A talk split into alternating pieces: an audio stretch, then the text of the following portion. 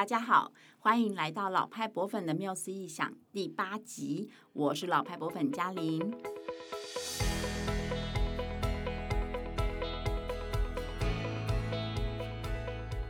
我们会透过这个节目和大家分享世界各地博物馆发展三百年来的创立过程，以及就是关于这些博物馆背后各种高潮迭起的故事，一起享受轻松又有趣的时光。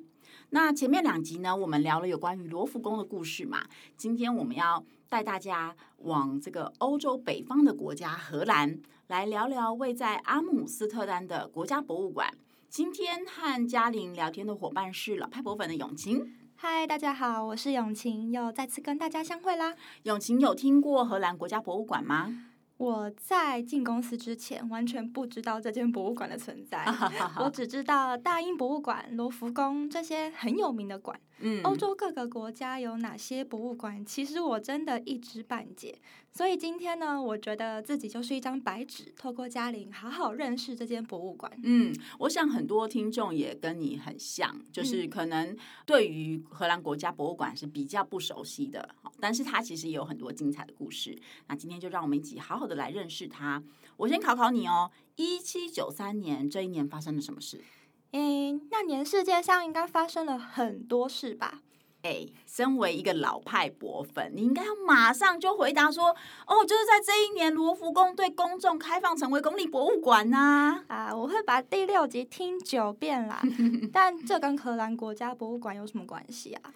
哎，你知道有一句话叫做“这个人比人气死人”，对不对？嗯。好，其实呢，荷兰会有国家博物馆和法国有罗浮宫这件事情，其实是有一点点相关性的。哦，对，因为法国有了罗浮宫，我们荷兰怎么能够没有一个同等的厉害的博物馆来，就是跟他们互相比拟呢？我们应该要开始准备这件事情。所以呢，那个时候荷兰的政府执政者呢就开始行动了，他们起了一个计划，叫做“威望计划”，准备要用一个这样子的好地方，让他们的人民更爱国。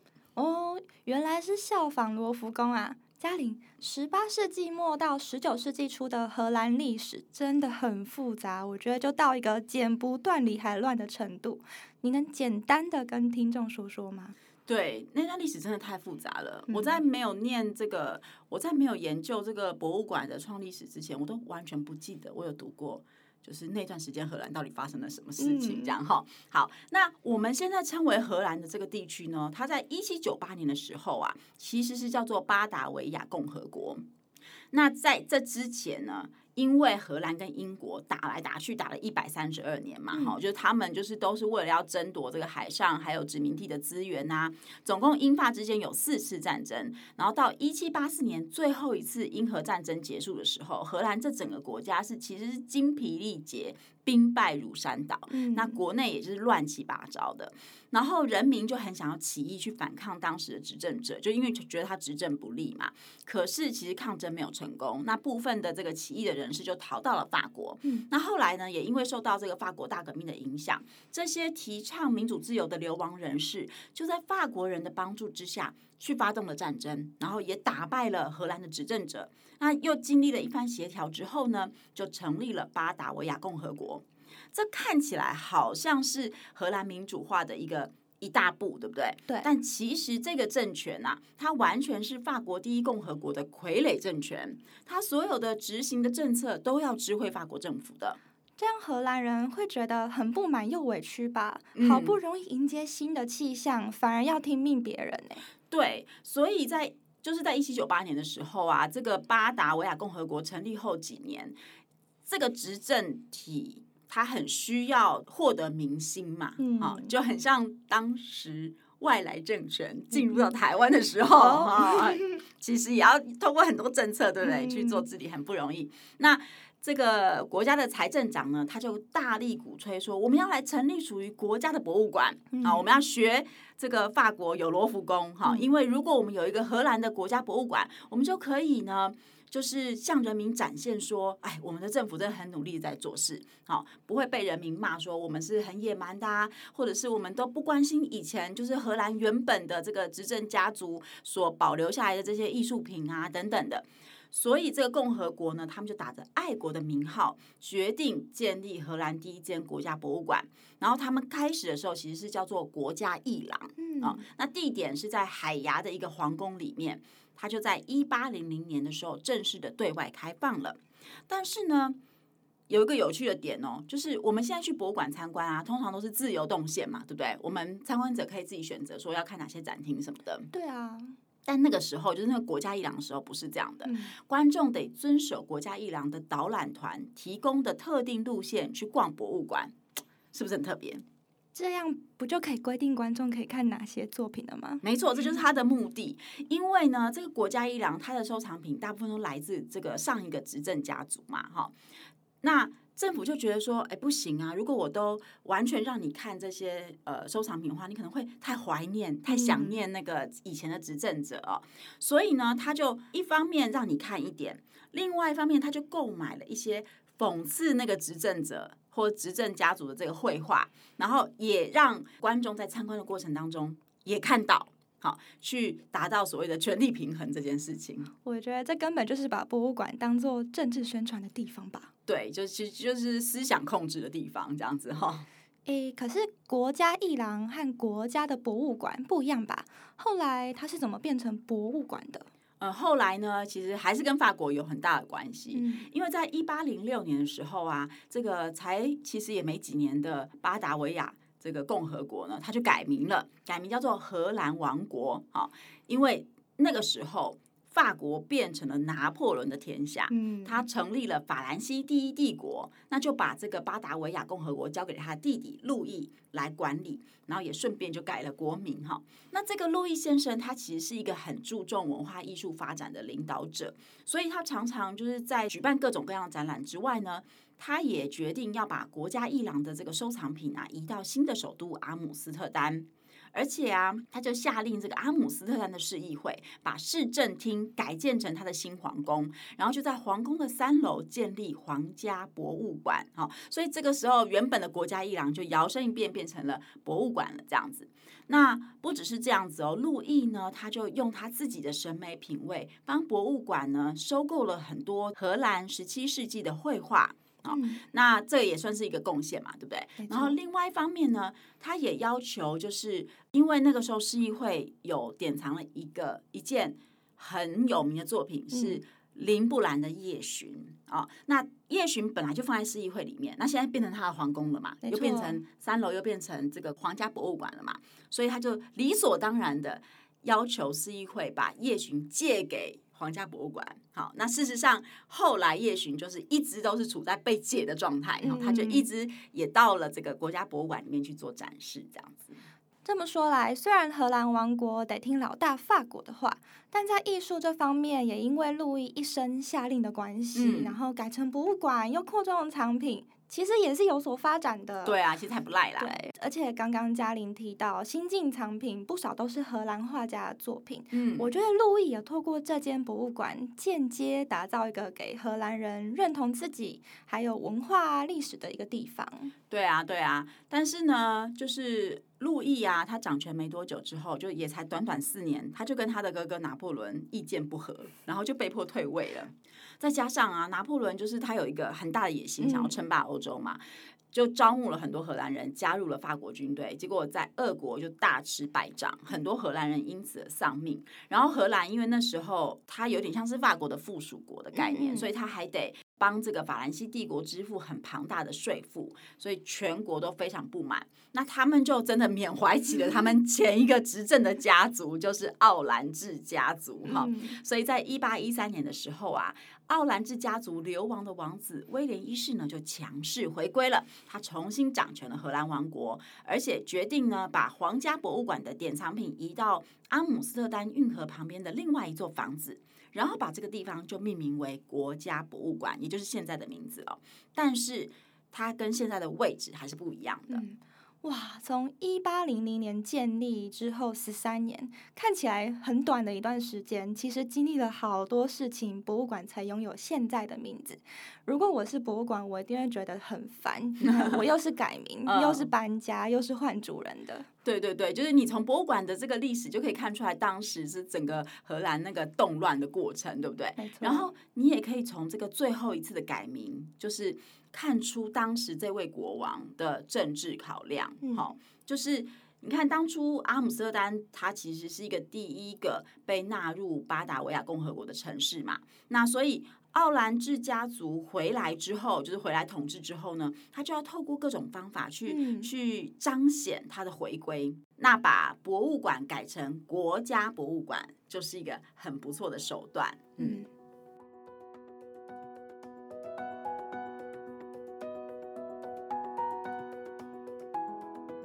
外啊，其实这个博物馆现在我们看到的这个博物馆建筑，也跟奥兰治家族的这个政治经营其实是有关系的哈。大概就是在一八六零年代啊，欧洲各国就相继成立了伊朗啊、博物馆啊，去彰显这个国家的经济发展，还有去建立威望嘛哈。那荷兰政府就觉得说，哦，我不能。一直这样子输人一等啊！我也要有一间更傲人的博物馆，这样子哈、嗯。那那时候国家博物馆不是在运河旁边一个房子里面吗？那因为那房子其实蛮蛮蛮小的哈，不是非常适合，所以他们就很想要盖一个新的、比较规模比较宏伟的一个博物馆。这种心态怎么听起来蛮幼稚的？很像我们小时候在比谁的铅笔盒更酷炫一样。对，就是嗯，所以那个。比较的心态啊，跟你在多高的位置其实没有太大的关系，跟你的年龄好像也没有太大的关系，它一直都会存在，好像是哦。对，但是呢，就是太小啊，不太适合这件事情，其实也是真的啦，哈。其实有人可以作证哦，哦，是谁啊？就是范谷。范谷这位荷兰艺术家呢，他在一八七三年的时候啊，其实那时候他才二十岁，然后他就给他弟弟写了一封信啊，他就很爱给他弟弟写信嘛，哈，信里面就写到说，你知道吗？就是在呃荷兰啊，会有一个又新又大的建筑来取代现在这个博物馆房子哦，我觉得很好，那个地方真的太小了，而且挂画的方式都不能够让人好好的欣赏作品。嗯，那既然大师范谷都这么说了，好像盖做新的也很不错哎。对，所以经过两次比稿之后呢，就由这个建筑师皮埃尔克伊伯斯脱颖而出获选了。新的国家博物馆呢，就在现在我们叫做博物馆广场的这个地理位置上面，然后。就开始如火如荼的展开了这个建造的工程，经过了九年，就在一八八五年的时候，终于整个完成，然后对外开放了。那这个新的博物馆，它是用红砖哈一块一块堆砌而成的，这个很饱满的红砖颜色，就给人一种温暖又朴实的气息，很既有亲切感，但是它又有一种庄严感。嗯哦，那建筑师呢，也把这个博物馆的线条打造得很笔直，然后它在屋顶上也设计了尖塔。有一种歌德式教堂的感觉，那种直达天上、很崇高的感觉，就更增加了它的这个气势，哈，让它更显得很宏伟。那这这下子要来跟欧洲各国比拼一下，就比较合适一点了，这样子哈。对了，永晴，除了我刚刚提到的这个呃建筑风格啊，你知道吗？在博物馆的外观，它还有一个很特别、很特别的地方哈，就是在盖博物馆的时候啊，第零层，也就是地面的这一层，它其实中间通过了一条很宽敞的马路，它贯穿了整个博物馆。所以你的意思是说，有条马路建在博物馆建筑的中间喽？对。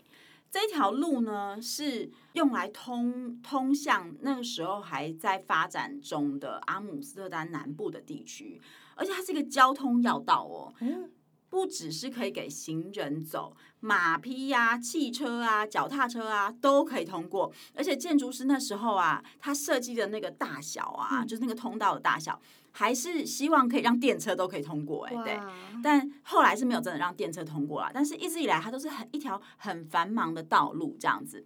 但是后来呀，其实也曾经有馆长提出说，哎，我们是不是应该只开放给人走，就是不要让这些车子走来走去？结果抗议失败，因为大家就是因为它交通要道嘛，其实大家已经非常习惯这条道路的存在。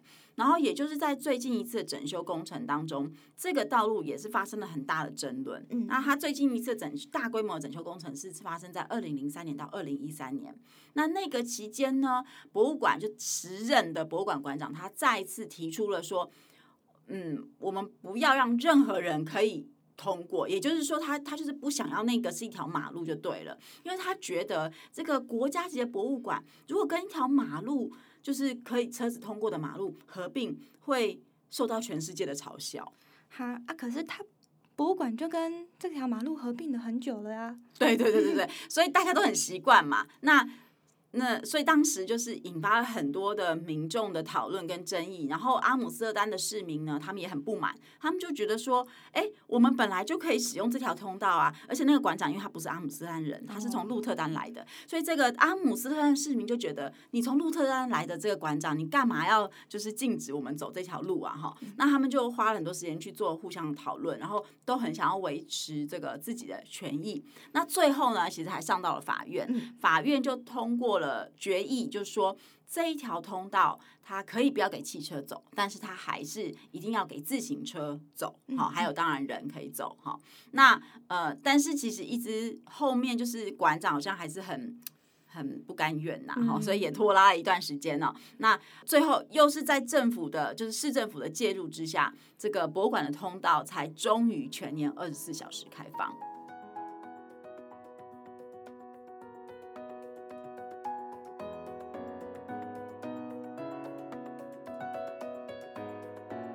我们刚刚在聊博物馆创立的时候，嘉玲有提到国家博物馆的镇馆之宝夜巡。嗯，其实我蛮想了解这幅画的，因为大家很喜欢讨论它。我觉得它的热度就像蒙娜丽莎那样。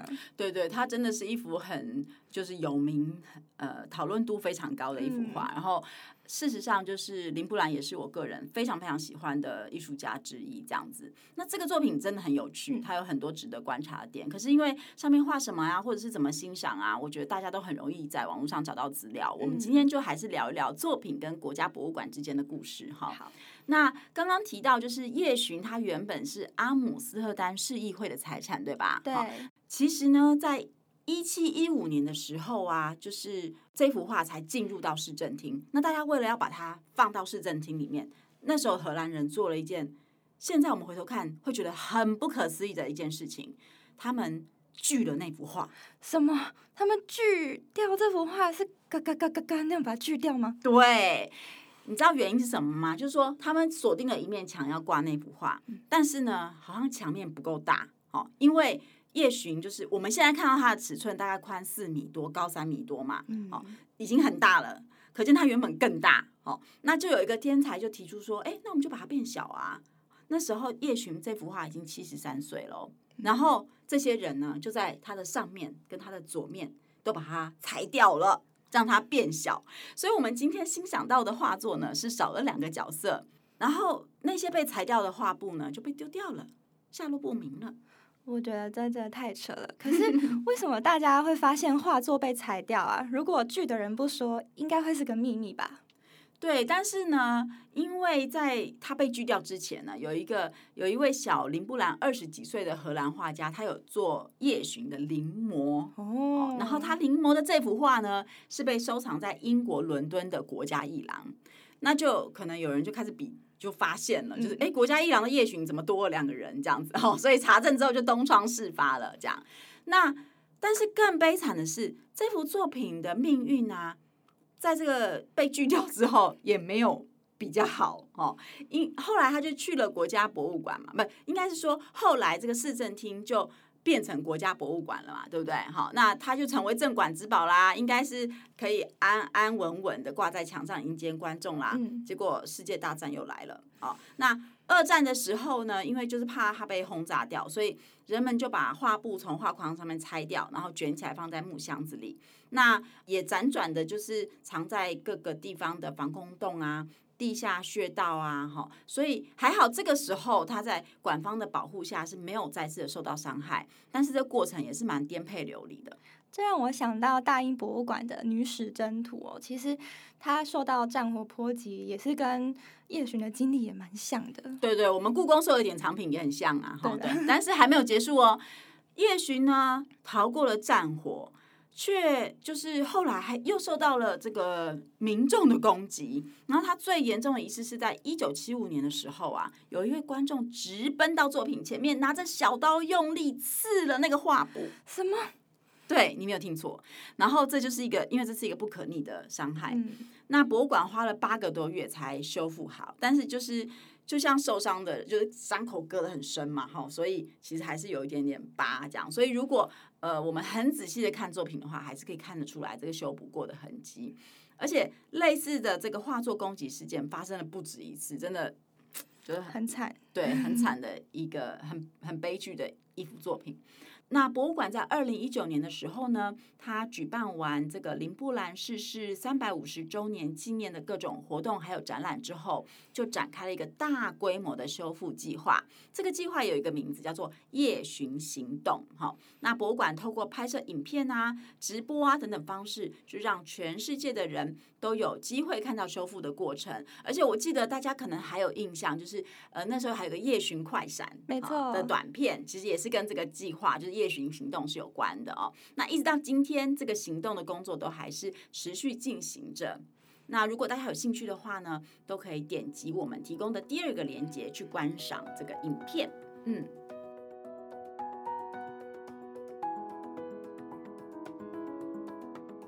好，呃，我们今天就是大概到一个段落了哈。那荷兰国家博物馆创立的故事很肉肉长又很复杂，对不对？你你有听懂吗？其实我觉得这比以前历史课上世界史的时候有趣多了。哎，可是我没有说老以前老师教不好，所以我觉得用博物馆的诞生去了解一个国家曾经发生过的大小事，相对来说啊，会把政权转移啊，或是政策执行这种比较无聊的事件，就是转化成比较很有戏剧性的内容，甚至。我觉得跟生活也蛮有关系的哦，真的吗？什么样的关系？比方说，我们刚刚提到过去欧洲国家争取海上霸权，他们当然也是为了经济发展。不过另一方面也能看到，就是大家很喜欢比较啊，然后又输不起的那种个性。嗯、还有，我真的觉得大家都很喜欢跟风，就都会觉得大家好像都有宏伟的博物馆，那么自己的国家也不能落后。嗯，都希望自家能够在世界上透过各种方式来炫耀。可是我就觉得，这就跟我们生活周遭的人差不多嘛。对啊，而且其实我们今天也不断的在重复的做这些很类似的事情嘛。嗯、包括我觉得我们的博物馆也在做很类似的事情啊。嗯、就常常看到说，哦，那那那些有名的，比如说大都会做了什么事情啊？那我们要不要来学一学？克里夫兰美术馆做了什么事情？嗯、那我们要不要来学一学？哈，其实我觉得跟风啊，或是比较啊，这个是一种人性的本质。嗯，这个本质很难改变，但是。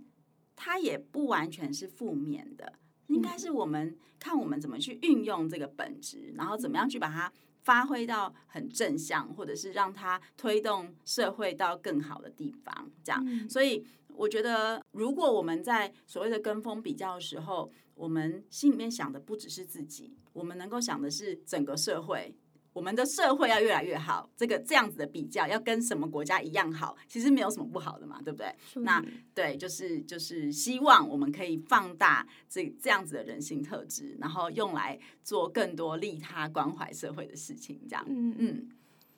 那关于这个国家博物馆的故事，我们大概就讲到这里喽。如果大家有什么样的想法或是感受啊，呃，或者是你觉得哪一个领导者就是很幼稚啊，很爱跟风啊，而且只为了自己跟风啊，只为了自己炫富啊，哈，都可以留言告诉我们。